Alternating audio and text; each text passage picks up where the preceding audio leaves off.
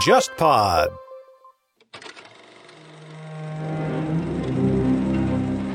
忽左忽右的谍海译文系列已经上线了三年。这个系列最开始基于我的个人趣味，找到沙青青老师，从情报视角回看并梳理美苏冷战的时代。这次，我和沙青青算是第一次以国别情报史作为主题，推出付费系列节目《苏联情报史话》。我们在节目里面探讨苏联的情报机构如何在战争和革命中浴血成长，在波谲云诡的斗争当中，随着政治演变而不断的变形。以及这个庞然大物给今天的俄罗斯注入了哪些历史惯性？我们现在也在公众号“忽左忽右 （Left Right）” 开通了购买收听渠道，你可以直接在公众号菜单栏中点击付费专辑购买收听。当然，你也可以在喜马拉雅、小宇宙、网易云音乐、蜻蜓 FM 这些音频平台购买收听。也欢迎大家把我们的节目分享给更多的朋友，你的分享是激励我们持续生产好内容的最佳动力。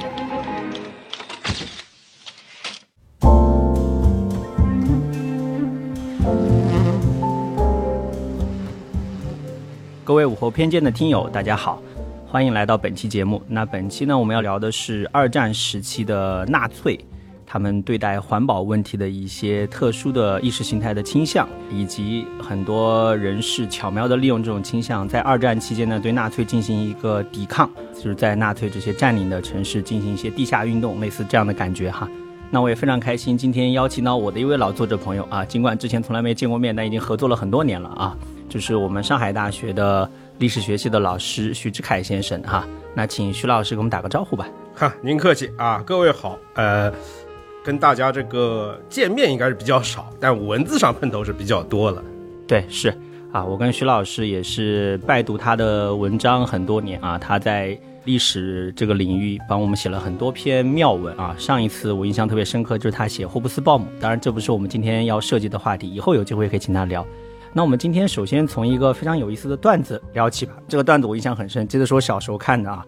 他当时给到你三个所谓的国家领袖让你选，有两个领袖有各种怪癖，比如抽烟、酗酒、情绪不稳定，怎么怎么着。只有第三个看起来像是道德完人一样。就是不抽烟不喝酒，素食主义者，然后特别爱小动物，特别珍视大自然，重视环境保护啊。最后答案揭晓，前两个一个是丘吉尔，一个是罗斯福，最后一个是希特勒啊。当然当时那个时候我还小，我就不太理解这背后的原因。但是我觉得读了徐老师的文章，跟他交流之后呢，我才发现其实纳粹这个政党非常的复杂，它的意识形态当中有非常重要的针对自然环境保护、针对动物保护的这样一个组成部分，而且这跟他们所强调的这样一种。啊，雅利安高贵论还是可以挂起钩来的。哎，我先解析一下你刚刚那个笑话。你刚刚那个笑话挺有意思的。对，呃，为什么呢？呃，其实我们知道啊，就是二战的几大领袖当中，这个谈到丘吉尔、罗斯福，其实这个概念跟我们现在想象的他们的那种形象是不太一样的。嗯，像丘吉尔，他一战的时候，因为这个加里波利战役失利嘛，他是政治上是被打压的很厉害的，再加上他又是贵族出身，在这个政治上等于说在两个党派当中互相跳。再加上他平时嘛又这个狂嫖滥赌是吧，暴饮暴食。啊，所以在二战初期他刚刚首相那一会儿，他这个形象是背锅的嘛啊，很惨的。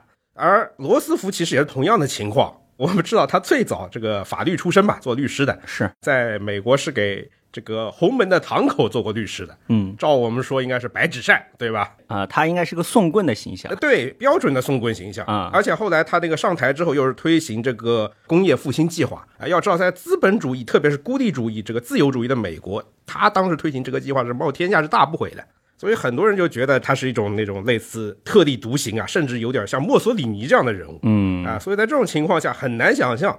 反而是这个我们现在认为是暴君的这个希特勒这样一个独裁者，从某些道德层面上来讲，他似乎呃起到表率作用。你看，又是这个环保主义者，对，又是素食主义者啊，对吧？又是他不能说是男女平权，但是什么呢？啊，他是把这个女性作为另一半来看待的，就是他那个艾娃，他是始终把他当做一个政治的形象来树立的啊，在一段时间里面也欺骗了不少人。所以我们可以看到，这个人物这个二分性在这里体现的特别的明显吧，就是他的私德和他的这个真正的想法之间有很大的差距。是，然后啊，顺着我们刚刚这个话题往下聊啊，我记得之前啊，徐老师用了一个特别好玩的说法来形容纳粹的这样一种环保的意识形态。他说纳粹有恋兽癖啊，这样能不能请你展开讲讲？我当时看到你这个说法，简直笑出声来了啊！呃，很正常啊，呃，因为这本身就是一个。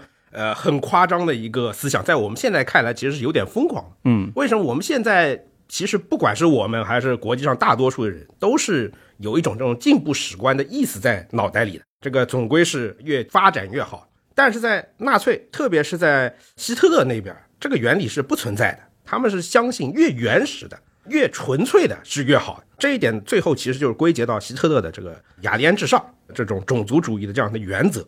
但这样的种族主义原则又造又造成一个问题，就是我们知道人类社会是很复杂的，它是有这种交流融入的。所以你看，即便希特勒如此尊崇这个所谓的雅利安纯血统，嗯，但实际上他也很难在当时的德国找到很多能代表这样的雅利安原始形象的这种人出来。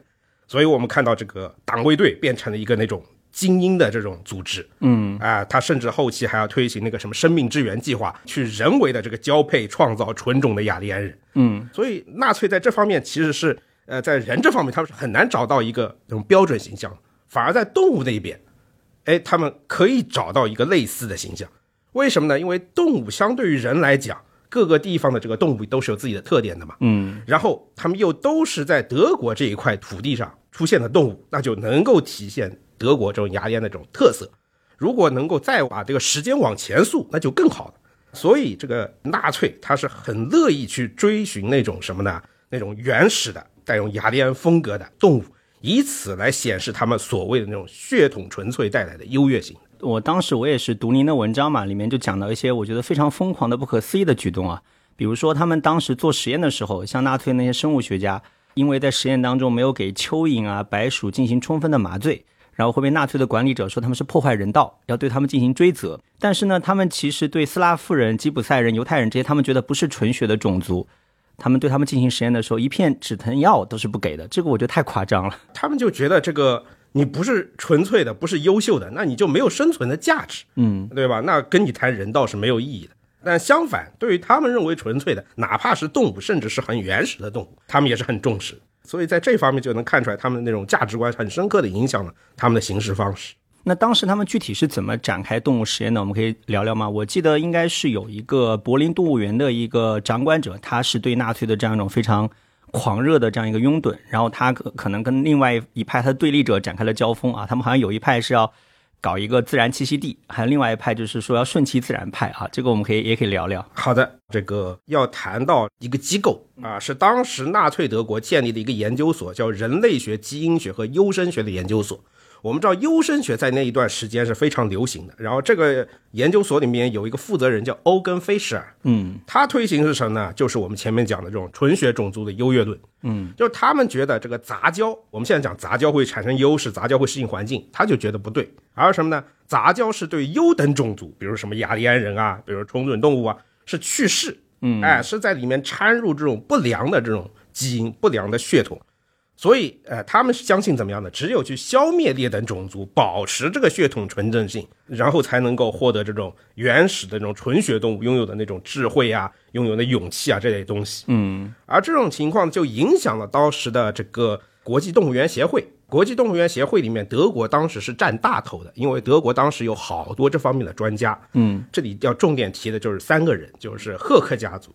赫克家族呢，三代最早的是这个路德维希·赫克，他跟他的这个长子卢茨·赫克，他们是一派，他们就觉得这个动物应该有一个环境，如果你动物园里去养这样的动物，就应该引入这样的环境，给它创造这样的环境，或者呢，你就只养这个适应这个环境的动物，哎，这样来保证这样一个环境跟动物之间的和谐关系。嗯。然后他的次子就是这个我们前讲路德维希·赫克的次子叫海因茨·赫克，哎，他们前面两位是在这个柏林动物园的，这第三位呢是这个慕尼黑动物园的。嗯我们现在也知道，就即便到现在啊，德国这个柏林跟那个慕尼黑之间还是不太对付的，风格不太一样的，非常微妙的关系啊，对。然后海因茨·赫克呢，他风格就相反，他就觉得啊、这个动物既然都已经从海外引进来了，那就让他们来适应啊、他们所栖居的这个新的地方的环境。嗯你可以看到啊，他们的这种不同的这种造动物园的这种风格，实际上就代表了不同的一种环保理念。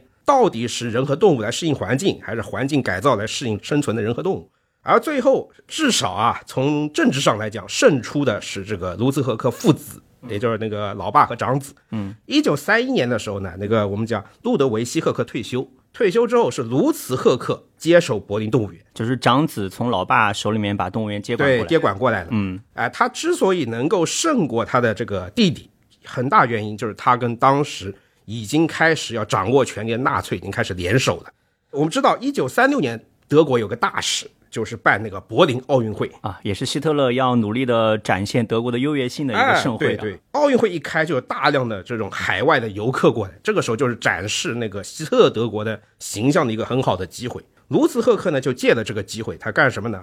他搞了一个展，他把这个德国的野生动物啊专门放到一个展区里面的啊，这个中心展区叫野狼岭。他的这个动物园呢跟其他的动物园不太一样。嗯，当时其他国家动物园展览是什么？要展示新奇的动物、有趣的动物，甚最好是本地人从来没见过的动物，这样大家都买票来看，都感到新奇。这是一种商业运作模式。但卢茨赫可不是，他在这个展上展出都是德国本土的动物，嗯啊，甚至有点平平无奇。你说这种熊啊、猞猁啊、狼啊，你哪个动物园看不到？哎，但他不是，他一定要叫德国本土这些品种展出来。嗯，为什么呢？他觉得，哎，本地的常见动物才能代表德国这个地方。那人家跑到德国这些看，那我就要给他们看这些地方。我不需要去这种殚精竭虑去找那种很珍稀的动物来让他们大开眼界，那些不是德意志的，用他们的话来讲。那么，呃，在这种情况下，哎、我们就会看到它代表一种动物环境的一个本土化的这样一个趋势。嗯当然了，这种概念即便到了今天，我们看也是有可取之处的，对吧？动物园你要体现一个本地特色，可是卢茨赫克呢，他有自己的一个政治目的掺杂在这里面。他其实是那种借用这个形式，将同期正在举办这个奥运会的纳粹，等于说在献礼。你在奥运会上展示这个雅利安超人的优越性，对吧？然后我呢，在这个展览里面展现这个德意志本地动物的优越性。就是不仅人优越，动物它也优越。啊，对，啊、也是有特色的，跟你们这个平常的是不一样的。所以在这种情况下，我们可以看到，纳粹其实对于他是很接受的。嗯，自那个柏林奥运会之后，他的这个跟当局的关系啊，哎，好的不得了。呃，一个什么例子呢？就是当时纳粹的副手就戈林，嗯，戈林戈林是直接跟赫克一起去狩猎的。我们知道那时候戈林还没有那么胖，身手还可以。啊，对，当时还是帅哥，还是可以去这个打打猎的。嗯，啊，他们一起去去狩猎。然后一九三七年的时候，赫克就直接加入纳粹党了。由此开始，他也开始塑造自己的一个形象。就是打造人设了哎、啊。他对对对，你可以认为就是德意志网红嘛。后来我们讲塑造英雄都是在二战战场上，是吧？动不动一一身的铁十字勋章。嗯，那但卢斯赫克不是，他怎么呢？他等于在打造一个德国版的印第安纳琼斯的一个形象。嗯，就是打猎的时候很英勇。对他每年照什么动物园到外面去进货，你去签订单就好了，人家把那个动物卖给你。不是的，卢茨赫克他要跑到非洲、跑到拉美啊这种地方去打猎去，活的呢带回来展览，死的呢做成标本去展示。嗯所以有点像什么呢？大家不知道有没有去欧洲旅游？就是有些古老的城堡里面，它专门有个房间干什么呢？上面挂满那种鹿头啊、羊头啊、狼头，嗯，电影里面蛮常见的。对对对，展示主人的那种狩猎成果的。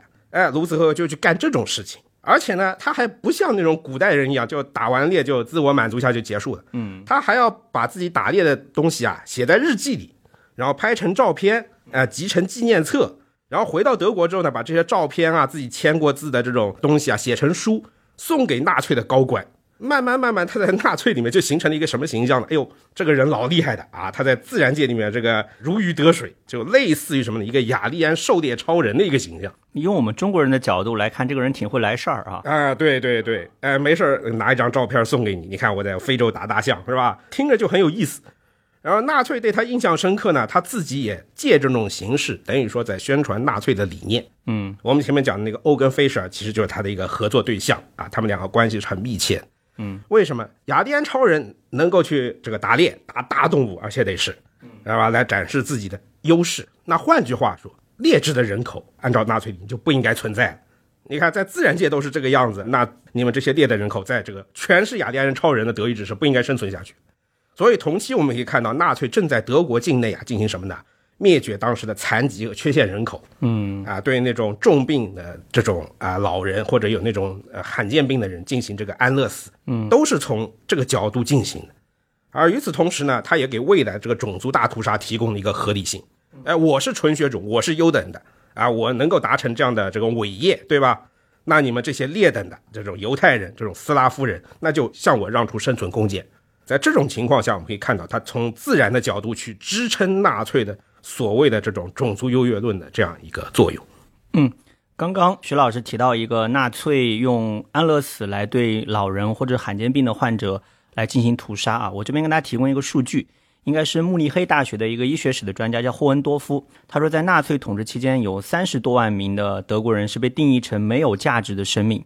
然后被安乐死了。这所谓的没有价值，其实就刚刚徐老师介绍的，你不够强壮，或者你生了病，或者你有残疾啊，你就不配生存在这个世界上啊。确实，纳粹就是一个非常疯狂的这样的一个政党。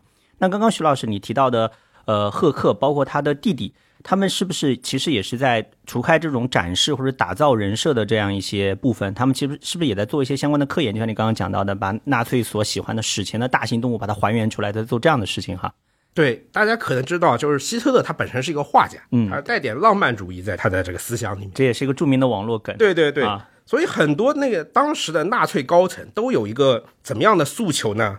什么样算是雅利安的这种超人啊？这种优越的雅利安人？嗯，如果你要去一条条划标准，很难划的啊。像他们优生学家很枯燥的，他们搞一种标准，什么眼间距是多少，鼻子的角度是多少，啊，这样这样完全没有浪漫气质。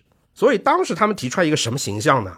哎，最原始、最纯粹的雅利安人应该什么样？嗯，就是在当年最古老的欧罗巴平原上面，骑着这个欧洲原马啊野马，然后呢啊拿着这个长矛是吧，赶着这个欧洲原牛，然后去这个狩猎这种狂奔的欧洲野牛嗯，啊，这种形象对于纳粹来讲，哎呦就很激动。相当于他们拉了一张白名单，就是最能够代表这种雅利安形象的是三种这种原始的动物，就是你刚刚讲到的欧洲野马、欧洲原牛和欧洲野牛。哎，对，当然这都是为了陪衬雅利安人。在这种情况下，能够把这些东西凑齐，就感觉好像回到了当年这种原始时代的这个雅利安社会一样，才能够体现这种最原始、最纯粹的雅利安的优越性。嗯，那我觉得啊，我们前面相当于是对纳粹的这样一种非常极端的这种环保意识形态和它的相关的操作者，我们做了一个介绍。那其实呢，最近出了一本书啊，非常的有意思，他拍了一个电影叫《动物园长夫人》。它其实就讲的是，那在纳粹在这样一种意识形态的支撑之下呢，他在各个地方进行那个掠夺，就是去找那种能够让他们做动物实验的这样的动物。他们发现，在东欧，比如他们已经占领了波兰，啊，有这样的一些品种。但是呢，与此同时，你会发现波兰也有一个非常有意思的现象，就大家会利用纳粹的这样一种对动物的狂热来进行这样一种抵抗，进行一些地下工作。其实不管这个书还是这个片儿嘛，它那个名字都是动物园园长夫人，它讲的是这个安托宁娜这个亚宾斯基这位主妇，可以这么说，一个主妇的这个二战。对，但实际上我们可以把这个范围扩大。首先，不管是文字还是影电影哈，都聚焦于她的夫人，她的丈夫啊一直是缺失的，就是每天这个早出晚归的，也人也不知道在哪里。但实际上，大家可以看到，他其实是去出门去组织抵抗活动去的。嗯，所以在这种角度上来讲，它其实是整个一个动物园在这个二战的环境下，在德国占领情况下，怎么去进行抵抗，怎么自己生存下来，然后帮助别人生存下来的这样一个故事。嗯，呃，所以我对这个作品呢，它的一个总结什么？这是一场生命之战，这是对于这个啊法西斯这种漠视生命的这种行为的一种抗争。如果具体细节来讲，那我们从这个华沙动物园这个来讲，华沙动物园呢，其实跟我们前面讲这个赫克家族啊是有点关系，他们好像都是国际动物园协会呃，的都是国际动物园协会的这个会员。会员。而且巧的是什么呢？一九三九年的时候，正好就轮到华沙动物园来办这个协会的年会，所以这个赫克都是跑到那个华沙动物园去过的。但偏偏那一年有闪电战。哎，对，而且雅安说实话，雅安是很认同这个德国这些个呃动物园呃馆长的理念的，嗯，就是他动物园既综合了这个卢茨赫克这种在本土啊，然后搞那种相适应环境的这种动物的这种改造的风格，同时呢，也像海因茨一样，哎、他也去造那种大的围场，让动物自己去适应波兰当地的环境，等于他对两个派别都是有借鉴的。哎，所以在这种情况下呢，后面的这个事情就反而反讽起来了。嗯，哎，德国一入侵波兰，对吧？然后整个事情就变掉了。呃，如如如果纳粹真的是按照所谓的这种环保主义来讲，那应该怎么样？那应该是把德国的理念灌输到波兰去，嗯，然后让华沙动物园按照他们的那个标准来。但实际上我们看到不是的，他们直接就把华沙动物园里面的这些珍稀动物全都掠空，而且拿去是干什么？他也不是去进行什么公益的展览，嗯，就是单纯的为了把这些珍稀的这种野马、野牛带回德国去进行内部的这个呃，也不能说杂交了，就是内部的这个交配，嗯，然后通过这种很极端的交配方式，去尝试得到接近于最原始这种古老动物。啊，换而言之，其实纳粹根本瞧不上波兰，瞧不上华沙，他只要把他们认为波兰最好的精华带走，剩下的你们就自生自灭，甚至说要践踏你们这种感觉。对他根本不在意。嗯，而且我说到这儿，我可以跟大家稍微聊一下华沙动物园它的独特性哈。它其实是整个欧洲最早拥有非洲野犬，然后是最早饲养细纹斑马的一个动物园哈。包括当时还有一个很可爱的一头象，应该是在一个圈养环境下出生的第十二头象，是在那边诞生的。而且它一个很可爱的昵称叫图钦卡，就波兰语里面的一达嘛，就是第十二。第十二个，嗯，对对对。然后刚刚我们聊到的那位动物园园长夫人，就是叫安托尼娜嘛，她其实是亲自给这个大象来接生的，所以整个动物园其实我觉得是一种安宁的、祥和的、非常美好的氛围。但是闪电战一打响，马上这个氛围就完全被破坏掉了哈。嗯，对，这个就要讲到这个人类战争的一个影响。我们可以看到，直到近代为止，实际上战争仍然是一种严格意义上是人类与人类之间的战争，很少会破坏到当地的原生态。但是呢，一战开始情况就变了，就大家开始拼命的挖堑壕，大量的堑壕就破坏了地理环境。嗯，而到二战的时候更不得了了，这种大量坦克冲来冲去的这种闪电战，天上的这个大规模无差别轰炸，嗯，都会对这个地质情况造成很严重的损害，同时对依附于这个土地的生命造成很大的影响。是。然后那个刚刚呃徐老师介绍这个情况呢，在《动物园长夫人》这本书里面有一个非常生动的描写啊，我当时读到之后我是非常的感动，但是也很感慨啊。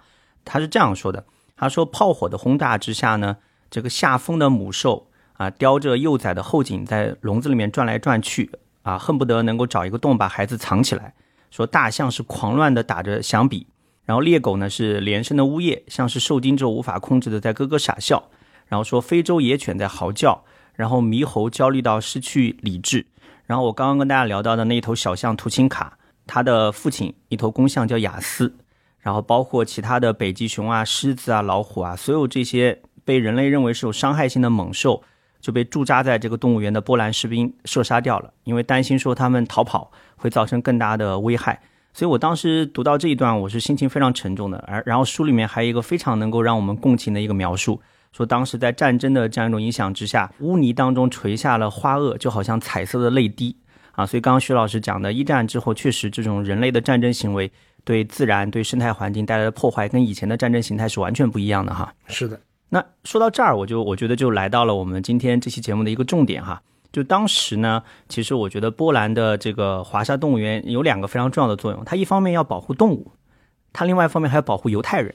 这个我们聊到二战，聊到纳粹，犹太是一个始终绕不开的话题啊。我觉得这一块我们可以重点聊一下，他当时他这个动物园是怎么样同时兼顾这两件事情的。然后那个动物园长和动物园长夫人他们具体是怎么做的？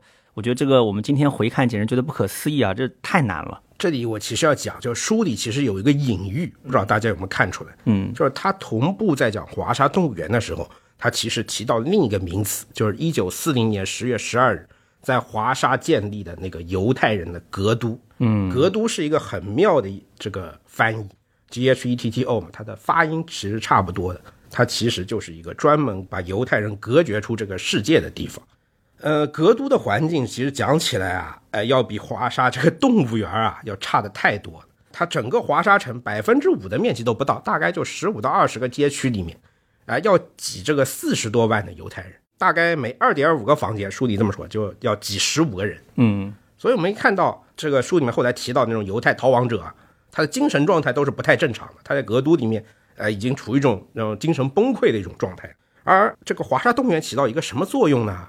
呃，其实我们知道，由于一开战之后，华沙动物园被那个卢茨赫克接管，大量的这种稀有动物被迁出去之后，这个动物园已经失去它的机能了。嗯，所以他们一开始是以什么理由生存下来的？他改成养猪场。反正这个养动物条件都有，我改成养猪，对吧？给你们东线德军提供这种食物，提供补给啊。但这里面是不是也有一些对犹太人的侮辱的成分在里面？因为犹太人本身是不吃猪肉的嘛。呃，其实是有一点的。而另外一方面呢，你也可以知道，这个德国人很爱吃猪肉，是。而且呢，呃，香肠啊这种三明治他们都很喜欢吃。嗯。所以其实他提这个建议有点是针对德德国人，但德国人可能也没有意识到这一点，他们就允许。而借此呢。我们讲雅安夫妇就又获得了一个什么优势呢？嗯，他们现在可以提供肉食了，对吧？然后作为一个补给商人，他们可以随意的进入这个格都。趁这种机会，哎，雅安其实就干什么呢？把格都里面要逃亡的犹犹太人悄悄的给带出来。嗯，在这样一种情况之下，比如说他们具体是怎么样去做的，包括当时有哪些犹太人能够从格都里面出来进到动物园，这个我们也可以聊聊吗？一个当然就是雅恩认识的人嘛，能够联系到他们的人。嗯，另外还有一些什么人呢？一个是抵抗组织的，因为我们知道雅恩是抵抗组织的人，他需要配合组织来做行动。嗯，然后另外一方面呢，是一些艺术家啊，因为他们往往是在这个战前就已经与动物园有交流的，比如沙特里面提到一个女画家啊，另外还有一个，等会儿我们因我们还会再着重提一提，有一个这个文艺青年啊，莫里西啊，他蛮惨的，我们等会儿来讲仓鼠的时候再来讲他。嗯，所以你就会看到呢，其实。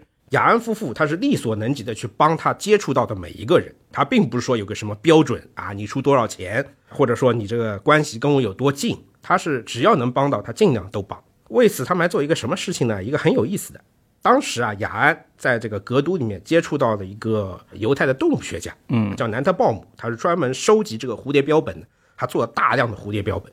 当时啊，这个格都当局里面，他负责劳动局的一个官员啊，叫齐格勒，还叫谁？啊，他就特别对这个蝴蝶标本感兴趣，嗯，啊，他就以带这个齐格勒去看那个南特鲍姆的蝴蝶标本为代价，就实际上就是让他默许自己，哎，从格都带人的这种行为，哎，所以我们可以看到，他又利用这种纳粹，甚至都不是纳粹宏观上的，像我们之前珍稀动物的这种方式了，他是利用这种纳粹个别的爱好，也在这个为这抵抗事业服务，借此带这些人出来。嗯，而且我发现他们当时的这种保护的这种方式很有意思啊。比如说，他们把那些逃亡的犹太人带到动物园里面来的时候，会起些动物的称号啊、代号啊，比如有的叫狮子，有的叫山鸡，有的叫孔雀。而且我发现他们这个动物园这个保护人的这种隐蔽性还是蛮好的。比如说，有些会讲德语的，比如长得比较像雅利安人的，他们会帮忙伪造证件啊，他们拿到之后就可以离开。但那些不能蒙混过关，在他们这儿一藏好多年，藏了三四年，好像都没有被发现啊！这个确实很厉害。呃，不止这样，他们还改造那个兽栏啊，把那个抵抗组织的这种伤兵、伤员全都给安置起来。他们这个动物园这个地方的这个存在啊，其实在二战其实有点那种奇迹的意思。就抵抗组织给他那个代号就能看得出来，叫“疯狂型赵林之物”，一听就不是什么普通地方，对吧？呃，然后你如果从一个不知情的这种外人的角度，比如说我们代入一下。当年给那个安托宁娜帮忙做饭的那个女仆，她在动物园那个小洋楼已经，你会觉得很惊悚的，嗯，对吧？就有这么一个小洋楼，然后里面全都是各种各样的动物啊，女主人们爱养动物，对吧？但是呢，每天晚上你看那个窗户里面不时有那种很奇怪的人影动来动去，哎，而且还会交流，哎，然后动不动还怎么样呢？这个你处理食物啊，今天做三个人的饭，明天五个人饭，后天十个人的饭，哎，这种都都很诡异的。最诡异的是什么呢？呃，等到下面门一敲，或者有什么邮递员来了，女主人的第一反应什么？不是去开门，她她先跑到钢琴上弹一段钢琴曲，呃，是吧？这种都是外人看起来，说实话有点像恐怖片的这种啊这种迹象。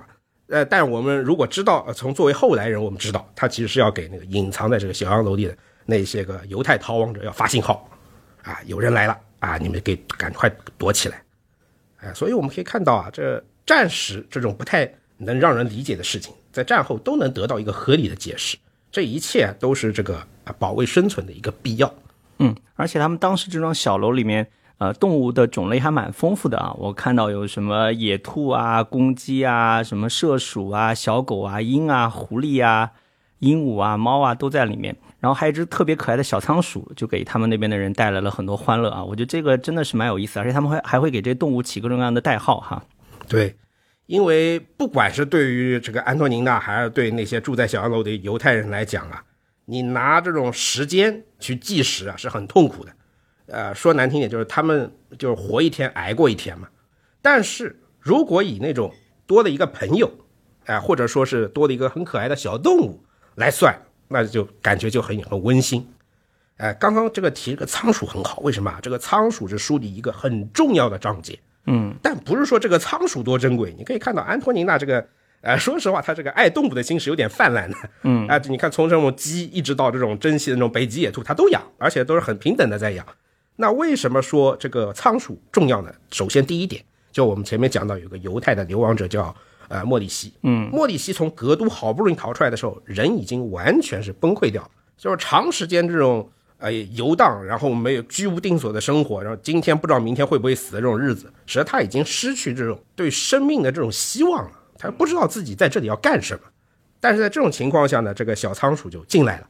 我仓鼠大家是知道的，它只要到一个地方，第一件事就是找东西吃，嗯，然后吃不下了，赶紧放到那个嘴里藏起来。就是素囊里面。哎，对对对，这个就让莫里西就很激动，他就感觉在这个仓鼠身上看到了这种生命力，看到这种活下去的希望。哎，所以后来他跟这个仓鼠关系非常好，以至于到什么呢？小楼里面就把他们叫一对仓鼠。哎，你也当仓鼠算了。就是大仓鼠和小仓鼠。对，这是对于这个莫里西来讲它的重要意义。但是对于其他人的重要意义是什么呢？是他来的这个时机。嗯，这只仓鼠进来是在一九四三年初。一九四三年二月二号，德国第六集团军在这个斯大林格勒全军覆没。这是希特勒第一次在主攻方向上受到决定性的失败。这也是我们中学历史课本上重点讲的，叫二战的转折点。对，就是法西斯不是战无不胜的。所以从这一刻起，我们就知道这个抵抗运动就从原来那种地下很低调的，就变得很明显了。嗯，这个书里面统计就讲，当时这个华沙就进行了五百一十四次的各种抵抗运动啊，今天炸那栋楼，明天杀两个德国兵，哎，所以在这种情况下，我们可以看到它起到了一个很大的鼓舞作用。而小仓鼠也恰好在这个时候进来，就给了大家一种希望。嗯，这个这种日子不会是一直持久下去的，叫迟早有一天我们会熬出头的。这样，嗯，就是宏观面上的斯大林格勒这个战役，这种二战的转折点，和微观面上小仓鼠的到来，构成一种非常奇妙的反应，就两者关联在了一起。对对，啊，但是我们刚刚聊到，虽然这个战略转折点到来，但是纳粹也变得更加疯狂了啊。他们之前可能还能够保持理智，能够在格都当中让犹太人有个基本的生存的物资，好像自此之后，他们就开始加快了对犹太人的这种屠杀和迫害啊。那这一块其实我觉得也体现出这种动物园非常不容易的地方，就是一方面是格都已经变成一个死亡或者炼狱一样的存在，一方面他们在不断的利用他们这种非常有限的条件，在争取拯救更多的犹太人哈。确实，因为当时这个希姆莱为了回应斯大林格勒的战败，他直接就提什么呢？要让这个华沙格都不复存在，嗯，就要让犹太人彻底消失。所以，一九四三年五月十六号开始就开始清理格都，十万间的公寓、两千处劳动场所、三千家店铺、二十家工厂是直接被烧毁的。啊，我根本就不惜的利用你，我要把你摧毁掉。最后，我们统计格都里光是直接被枪杀的犹太人就要七千多人，大概这个二点二万人是被送到那种死亡工厂去，还有大量的人口被送到劳改集中营。但我们也要看到，就是以此为背景，把犹太人救出格都的行动也处于一个巅峰。嗯，就是当时夸张到什么程度，就是使用这种整容手术，哎，然后甚至到什么，我们知道犹太人出生是要这个割包皮的，这是一个宗教礼仪。当时这个华沙的医生甚至去修复包皮，嗯，来帮助犹太人逃脱这个党卫军医生的这个检查，嗯，而当时的波兰公务员大量的去造假证件。呃，当时那个纳粹的劳工局最后统计就承认说什么，一九四三年的时候出了大问题了，哎，起码百分之十五的身份证，百分之二十五的工作证都是假的，嗯，而且夸张到什么程度？出生证、死亡证也就算了，甚至还有去伪造党卫军盖世太保官员的证件，然后让犹太人假装成了党卫军盖世太保，然后跑出华沙的。啊、所以我们可以看到，在这种情况下，其实也是犹太人这个逃亡的一个高峰。对。那我们前面已经聊到了这种二战时期啊，就是这个华沙的动物园怎么样通过这种非常特殊的这种动物园的形态来进行敌寇的抵抗的。那我们最后可以聊一下，那二战之后呢，这个动物园最后它的命运怎么样？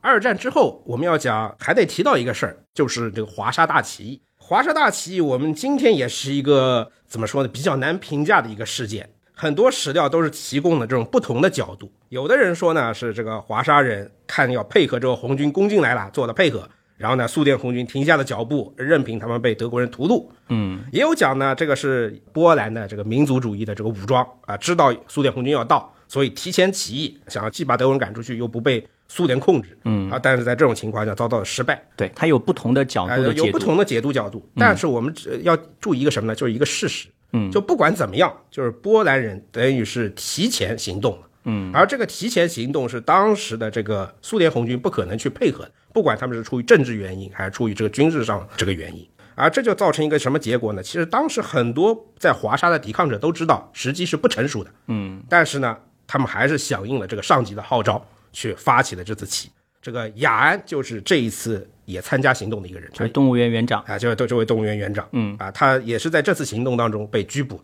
而他的这个被捕就引起了一系列的反应。我们知道，之前这个动物园之所以能生存下来，就是因为雅安把他的这个身份包装的很好。但是他一被捕，这一系列的保护也就都没有了。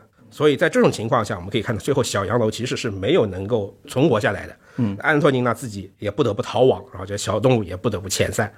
但不管怎么样，我们要注意到这一点，就是华沙动物园最后还是在战后复活了。嗯，但这是在什么时候呢？是在这个一九四七年的，是在战后的。那时候，这个雅安已经被重新放了出来啊，让安托尼娜也回来，然后开始重新经营这个动物园。而同时也要注意的是，这个华沙动物园的存活是以什么为代价的呢？是德国有关这个动物的这个，我们讲，不管虫血动物还是宏大的这个千年之都的这个柏林动物园，这些计划全都付诸泡影了。当时这个战略轰炸直接就把这个柏林动物园摧毁了。很多动物甚至跑了出来，所以苏联空军最后在进行柏林战会战的时候，很搞笑的，街上什么大象啊、这种鳄鱼啊，到处都是。所以在这种情况下，等于说是要他要从头再建设一个华沙动物园出来。嗯，而且很讽刺的一个事儿是什么呢？原本是把华沙的这些个波兰的动物送到德国去，而现在呢，又要把这些战争存留下来动物啊送到华沙来，让他们重新在波兰保存还比较好的这些个密林里面重新生存下去。啊，所以等于这个动物园绕了一大圈之后，最后又回到了这个原点，还是要在波兰的这个原始的这个环境当中继续存活。嗯，那我们一开始聊到的那个呃卢茨赫克，他当时掠夺走的那些动物，后面都还回来了，是吧？不见得啊，有一个很大的特点就是我们要讲，我们现在看来啊，就赫克家族可能没有把鸡蛋都放到一个篮子里面。嗯，不，比如像海因茨在慕尼黑的那个，因为是在盟军控制之下嘛，他等于就是保存下来了。而柏林动物园呢，虽然说它在形制上它肯定已经不复存在了，但是随着后来这个柏林重新建立，是吧？不，我们现在也知道柏林还是有动物园的，而且是很大，它也重建起来了。只是它的理念跟纳粹的时候已经不太一样了啊！你要回到原始那种生态，体现中雅典优越性，这种意思就没有了。啊，那我们前面也聊到了这个二战时候的这个波兰动物园啊，华沙动物园是怎么样抵抗纳粹的？其实徐老师呃文章里面他之前跟我们交流的时候也提到，他自己研究过很多这种敌后的这这种城市抵抗史的这些相关的案例，或者说呃相关的历史事实啊，呃研究过里昂，研究过上海，包括这方面的微观史学研究也蛮多的。比如说我看到。有讲这个有一本书叫《硝烟中的葡萄酒》啊，讲纳粹是怎么抢占这个法国的葡萄园的，包括还有一本书叫《纳粹掌权：一个德国小镇的经历》啊。我觉得这些相关的微观史学的研究，或者说敌后抵抗具体怎么展开的，我觉得我们也可以聊一下，不单单是聊这种波兰或者华沙，可以把这个面再拓宽一些哈。哎，其实我觉得这本书最大的一个突突出点就是什么呢？它在这种军事环境学里面提供了一个全新的样本。嗯，就是我们以前不会觉得这种战争跟动物园有什么关系的。啊，他就建立了这样一个跨越时空的一个联络，把这个两个东西结合起来了。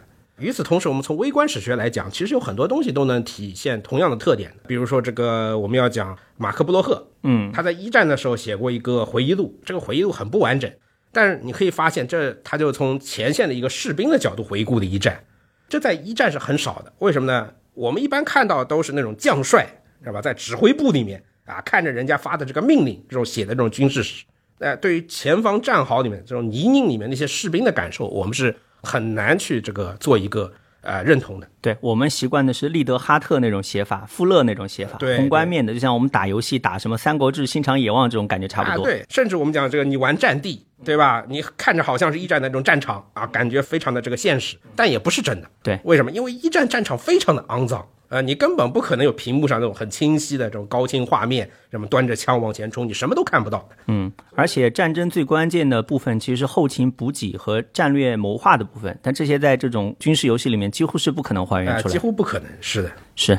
好，那呃，比如说您刚刚我们吐槽了这种啊宏观面的这样的一种视角的缺失，那比如说这种微观层面的视角，我们可以有哪些新的历史事实可以给到我们呢？呃，这里可以提哪些呢？我们以城市来举例子啊，因为动物园也是城市的一部分。其实他这本书里面提到一个什么，就是格都啊。其实可能大家应该也多少也会有些知道，在上海，二战时期也是有大量犹太人的。是，而这些犹太人呢，当然日本人没有用格都的名字去命名他们，但也被呃这个日本的侵略者集中到了一些地方，然后进行等于说是虐待吧，屠杀谈不上，但肯定是不是让他们好好活着。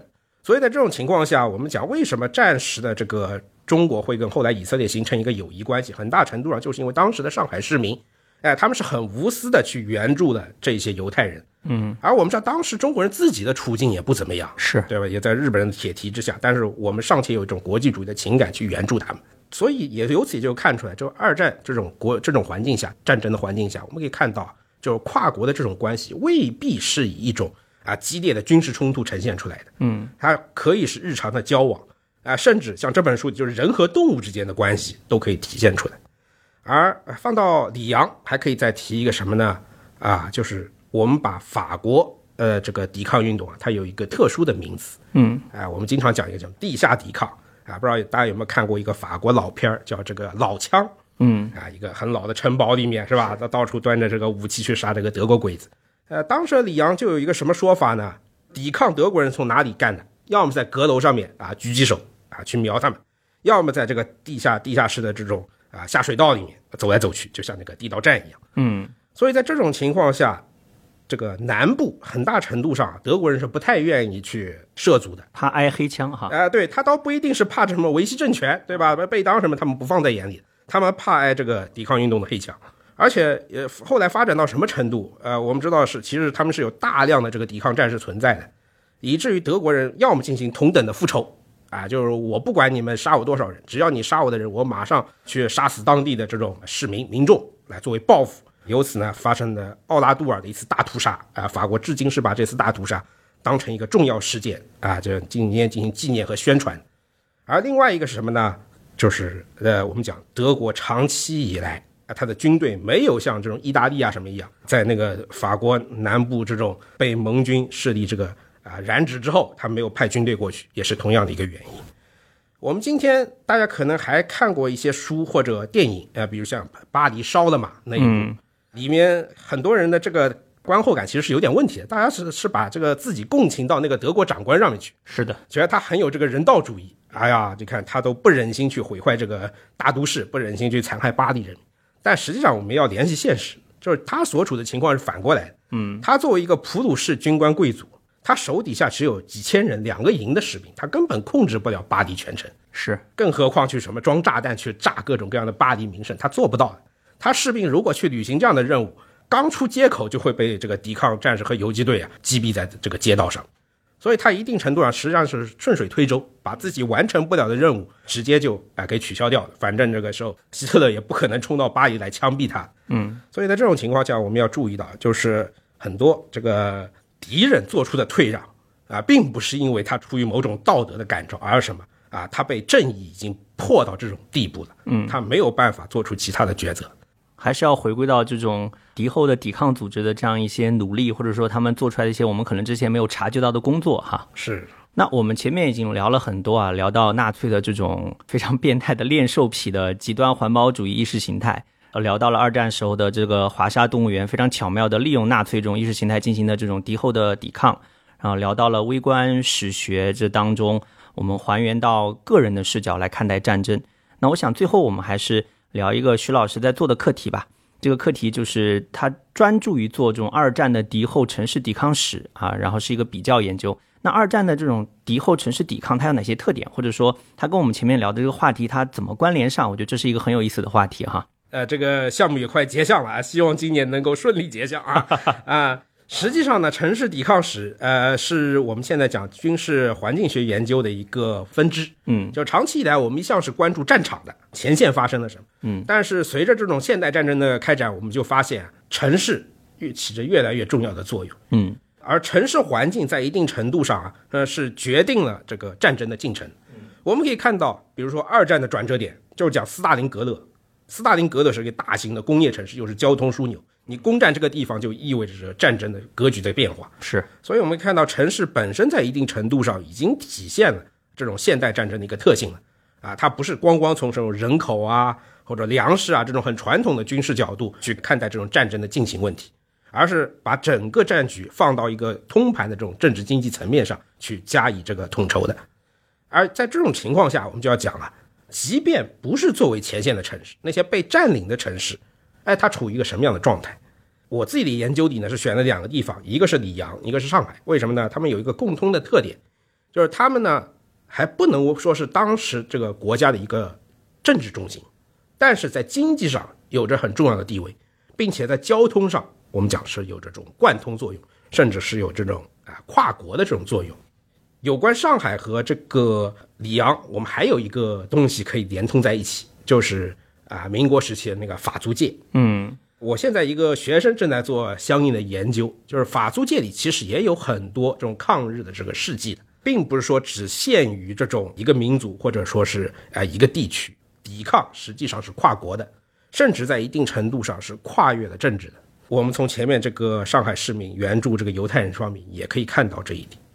而在里昂还会碰到一个什么情况呢？就是呃，之前我们讲到这个马克布洛赫，嗯马克布洛赫是在一九四四年的六月被击毙的，嗯所以他其实再熬一会儿就能看到这个法国解放。然后另外一个人也是很重要，就是法国抵抗史的中心人物让·木兰，他本身是戴高乐一九四三年派到这个本土去联合所有的这个抵抗游击队的，结果他在七月份被这个盖尔施泰堡给抓了。所以我们也可以看到，如何统合前线的军事行动和这个在后方这个节点城市的这种抵抗运动，实际上很大程度上就影响了这种战争的进程。嗯啊，如果比如说这个让·木兰他能够活下来，能够统合这些抵抗运动，让他们早日成为抵抗军的话，可能法国的解放就不是要在这个诺曼底登陆之后才能达成了。所以我们也可以看到了，就是抵抗不仅是前线，它更多是在这个后方，是在那些个呃要生存下去，在敌人的占领下要摆脱这种畸形的生存状态的人内心所诉求的这种结合。嗯，但是我觉得这里面有一个很关键的因素啊，这个因素就是在敌后做抵抗工作，你本身的身份其实是比较暧昧或者比较模糊的。其实我们今天聊的这个动物园长和他的夫人呢，他们是处在光明面的，他们是比较白的那一面。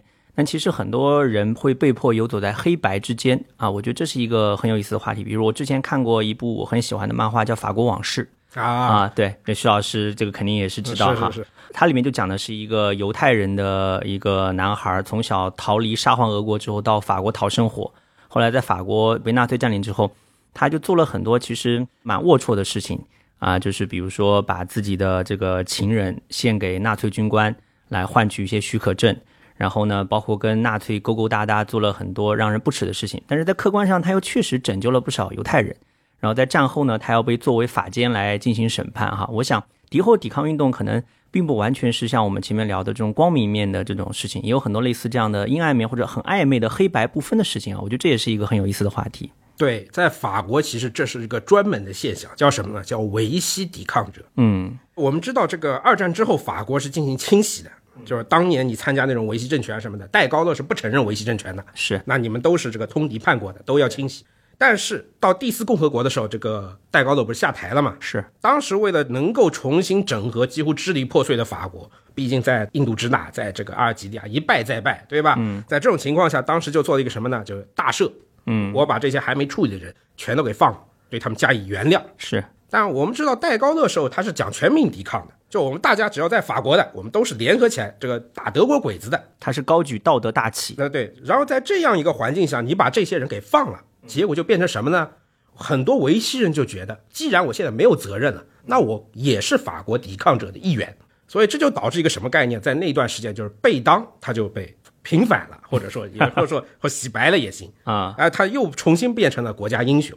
但是我们知道，这肯定是不太正常的，那变成维希抵抗的最激烈了。啊，那就显得戴高乐你海外流亡跟他在国内成立傀儡政府是一个性质了。是，所以等到这个阿尔及利亚那边已经出为烂局了，这个戴高乐又上台之后呢，又重新开始搞抵抗了。嗯，在一九六四年的时候达到一个巅峰，就达到什么巅峰？他把让·木兰的尸体送进了这个先贤祠。从此之后，你看好了，只要法国总统遇上难事儿了啊，他就找一两个抵抗者，把他送到先贤祠里面，振奋一下国家的精神。啊，成为一种舆论的动员工具。哎，但你刚刚说的那个现象就在什么时候最明显呢？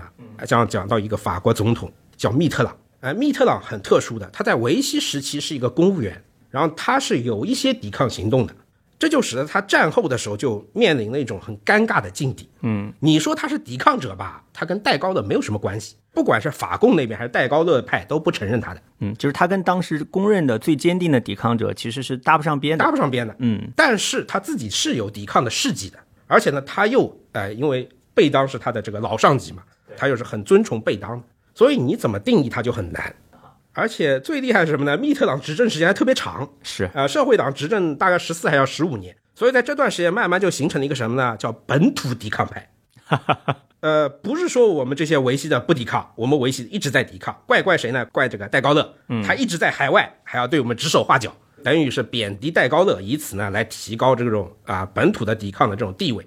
而同时在本土抵抗里，他又偏重维系政府内部，认为自己是正统。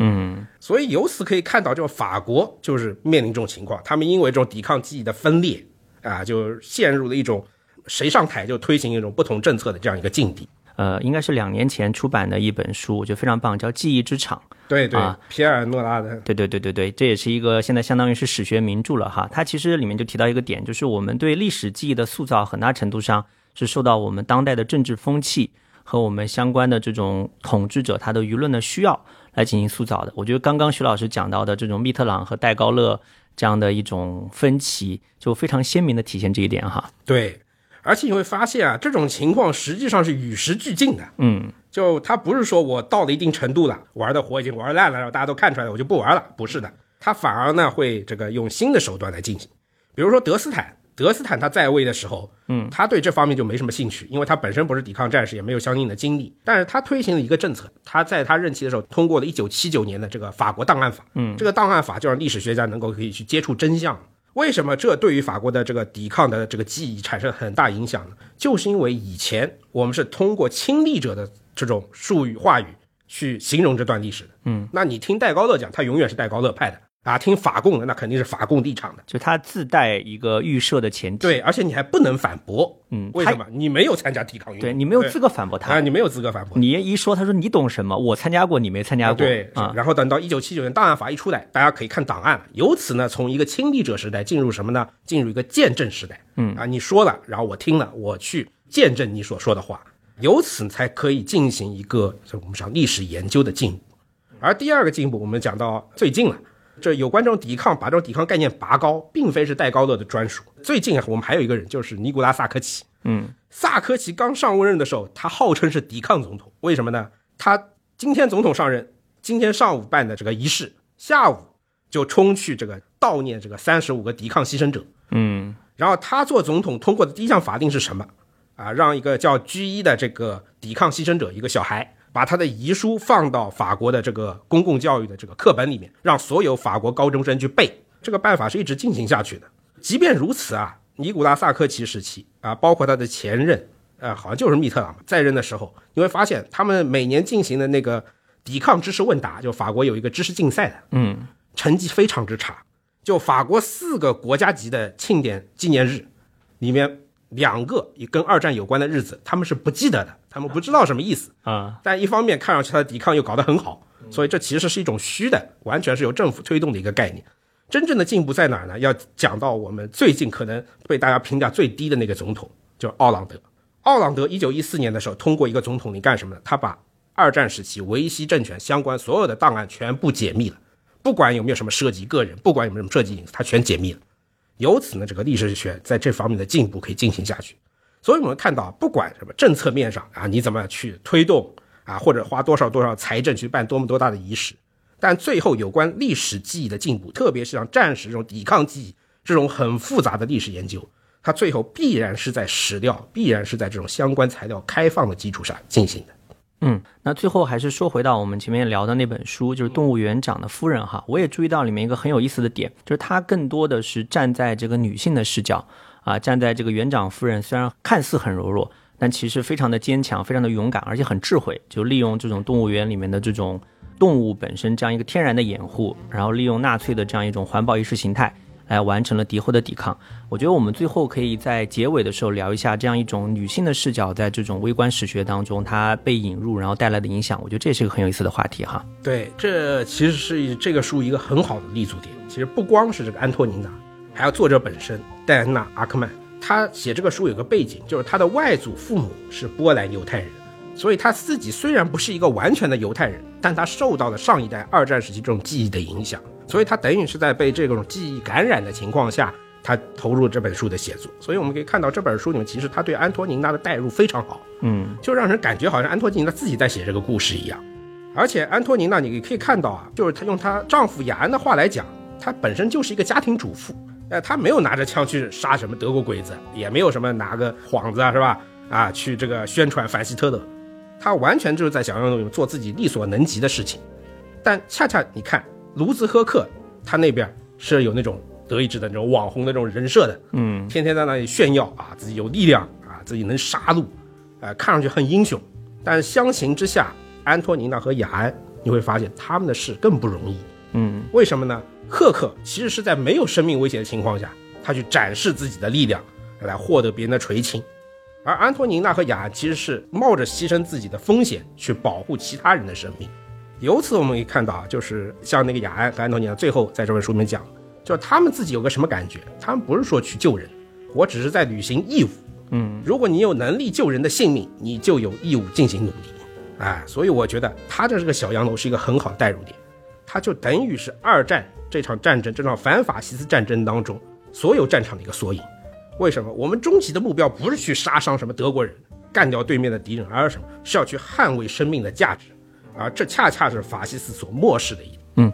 好，谢谢徐老师。那我想我们这期节目可以以这本书里面雅安对他的妻子安托尼娜的一个评价来作为收尾啊，我跟大家读读看。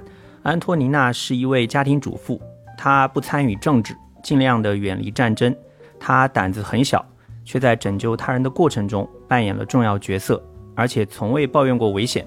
他的从容自若能够瓦解最深的敌意，他的力量来自对动物的热爱。他不只能体察动物的喜怒哀乐，而且似乎能够摆脱人类视角，变成一头豹子或猎狗，承袭这些动物的战斗本能，为护佑同类无畏无惧地挺身而出。我觉得这也是这本书或者说类似的这样的事件能够带给我们的启示哈。很多时候，当我们去做到我们自己应该尽到的这样一种本分的时候，我们可能就在做到一个保护生命这样的伟大的功绩。好，那非常感谢大家收听本期节目，也非常感谢徐志凯老师带来精彩的分享。我们下期节目再见。好，谢谢各位。